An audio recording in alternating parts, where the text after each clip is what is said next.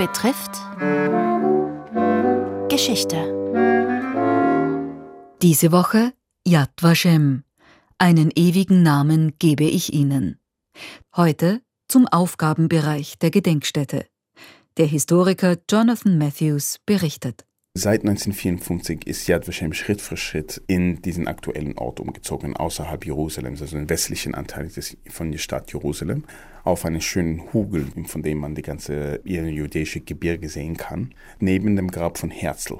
Am Anfang war es ein Administrationsgebäude, wo die Geschichte dokumentiert worden sind, aber sehr schnell ist es auch der erste ähm, Gedenkort dort entwickelt, eine Gedenkhalle, wo Asche von Holocaust-Opfern von verschiedenen Lagern begraben worden sind. Und Schritt für Schritt ist der Ort gewachsen. Schon im 60er Jahren habe ich das Forschungszentrum in Yad Vashem eröffnet. Erstens, um Namen zu suchen, aber sie haben begonnen, auch andere Forschungen über die Geschichte des Holocaust entwickelt. So heute gibt es immer noch ein Archiv mit 220 Millionen Dokumenten und Unterlagen, 55.000 Fotos, 50.000 Artefakte, darunter 12.000 Kunstwerke von der Zeit des Holocausts und 3.500 Filmfootages von dem Krieg selbst und von jüdischem Leben vor dem Krieg. Das ist auch Teil unserer Mandates, auch diese jüdische Welt in den 30er Jahren zu dokumentieren.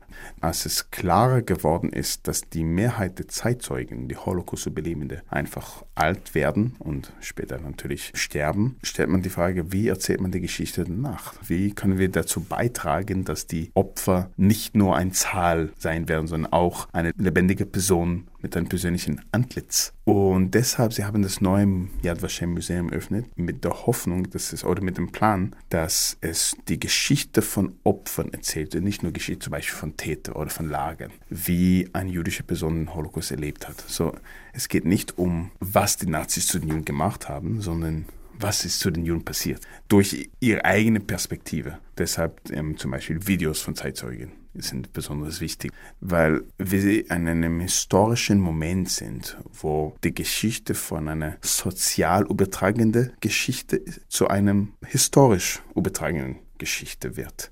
Das heißt, in der Vergangenheit, als Viertel der Israelis Holocaust-Überlebende waren, die Geschichte ist von den Opfern zu den zukünftigen Generationen erzählt worden.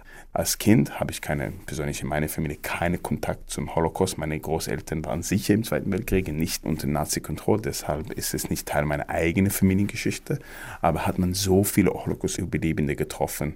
Meine Hebräischlehrerin auf der ersten Klasse, als sie sechs Jahre alt war, ist während des Krieges als eine Christin, ukrainische Christin in Leoben in der Steiermark versteckt. Sie wurde denunziert und später nach Auschwitz gesendet. Ich kann mich so gut an diese Geschichte erinnern, wie sie erzählte, als sie nach Auschwitz kam, sie wollte unbedingt die Zahnbürste aufbewahren, behalten. Und der Wach hat gemeint, warum brauchst du das? Und sie hat gemeint, ja, ich brauche es auch für, für danach. Und hat gesagt, ja, aber nur ein von 10.000 werden Otto beleben. Und sie hat gemeint, ja, dann ich werde diese eine sein.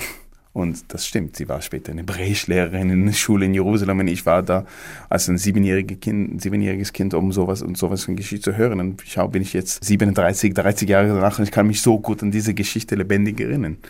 Das verlieren wir jetzt. Und das haben sie auch im Museum verstanden, dass dieses Museum diese persönlichen Perspektive vertreten soll.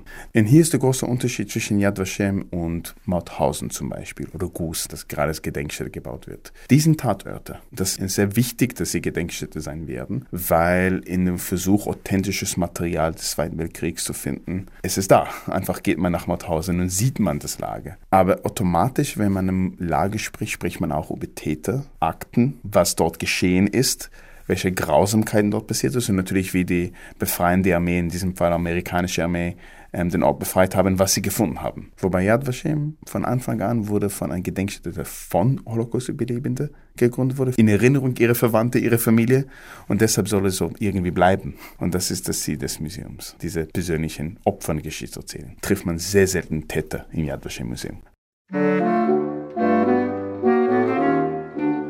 Yad Vashem einen ewigen Namen gebe ich Ihnen. Teil 2 einer Reihe über die internationale Holocaust-Gedenkstätte in Jerusalem. Es berichtete der Historiker Jonathan Matthews Yad Vashem. Gestaltung Rosemarie Burgstaller. Morgen die Gerechten unter den Völkern.